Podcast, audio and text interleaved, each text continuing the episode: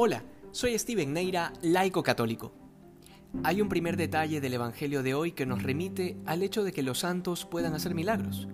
Esto es una realidad tan bíblica y por tanto tan católica que la vemos en las escrituras con total naturalidad y la seguiremos viendo a lo largo de la historia de la iglesia, porque sencillamente los hombres de Dios obran de acuerdo a como Dios les permite obrar.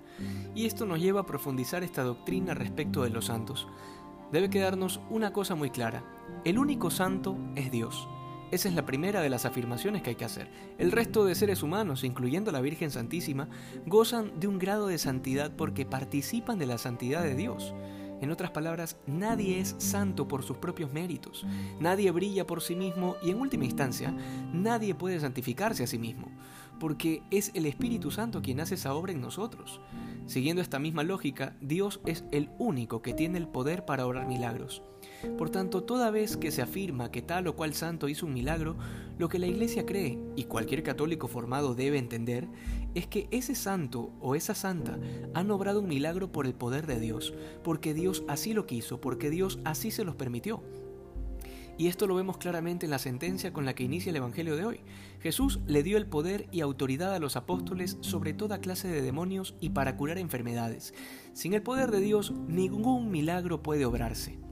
Luego San Lucas nos habla de que este poder y autoridad la ha dado el Señor sobre toda clase de demonios, lo cual nos ayuda a entender que no todos los demonios son iguales, sino que hay distintos tipos.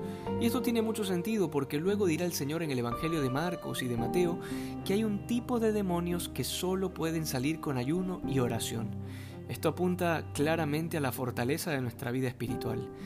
Es increíble, pero al día de hoy siguen existiendo católicos que sencillamente se rehúsan a creer en el demonio y en la existencia del infierno. Y esto a pesar de que el Señor habla tantas veces en los Evangelios sobre estas realidades, y no lo hace de manera metafórica o en parábolas, sino que literalmente habla del demonio como un ser personal que tiene intelecto y voluntad, y que además busca activamente nuestra condenación. En todo este contexto del poder de hacer milagros y de la autoridad sobre los demonios, el Señor nos sitúa en el envío, en la misión de anunciar la buena nueva. Porque el milagro más grande y la autoridad que se ejerce sobre los demonios no se agota en eventos sobrenaturales o en exorcismos, porque no podemos olvidar que la palabra de Cristo libera, que el apostolado es también un ministerio que sana los corazones y las más profundas enfermedades espirituales. Todo esto es parte de nuestro llamado, de nuestra vocación a ser cristianos. Que hoy seamos más santos que ayer. Dios te bendiga.